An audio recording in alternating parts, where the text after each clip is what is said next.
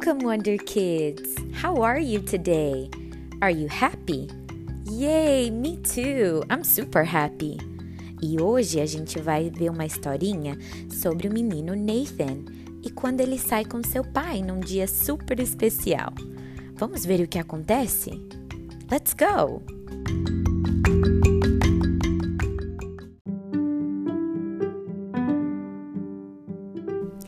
Nathan and Daddy Day. Nathan always loved to go out with his family. He sometimes went to the park, the playground, the pool, the mall, and many other places that he loved with his family, and they had so much fun. But this day was different. This day was Nathan and Daddy Day, a day where Nathan would go out somewhere with his dad and have fun too. It was really special because he loved the things his dad prepared for them.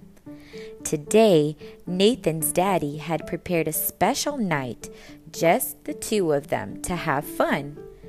What are we going to do today, Daddy? asked Nathan. Well, Nathan, today we're going to the movies to watch a movie I know you will love. It's about space, spaceships, heroes, villains, and much more, Dad said. Yay, yay! I love space movies, Nathan exclaimed. Can I go dressed as my favorite character? he asked. Of course, son. And hey, I'm also going dressed as my favorite character, his dad said.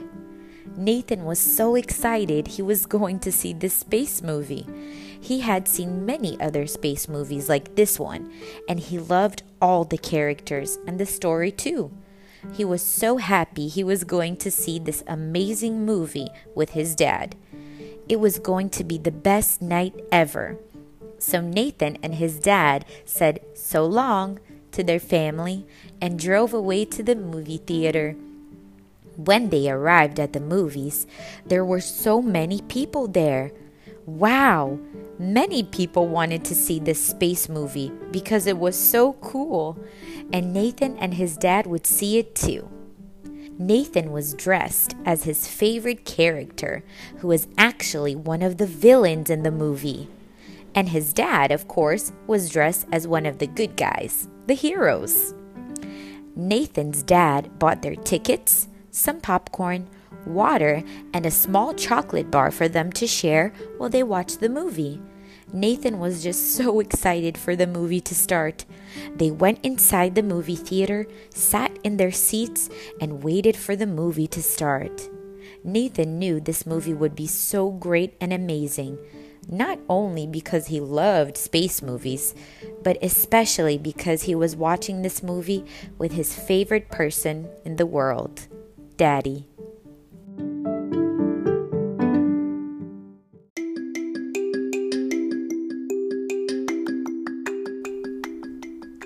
Muito obrigada por ouvir o Wonder Kids Podcast.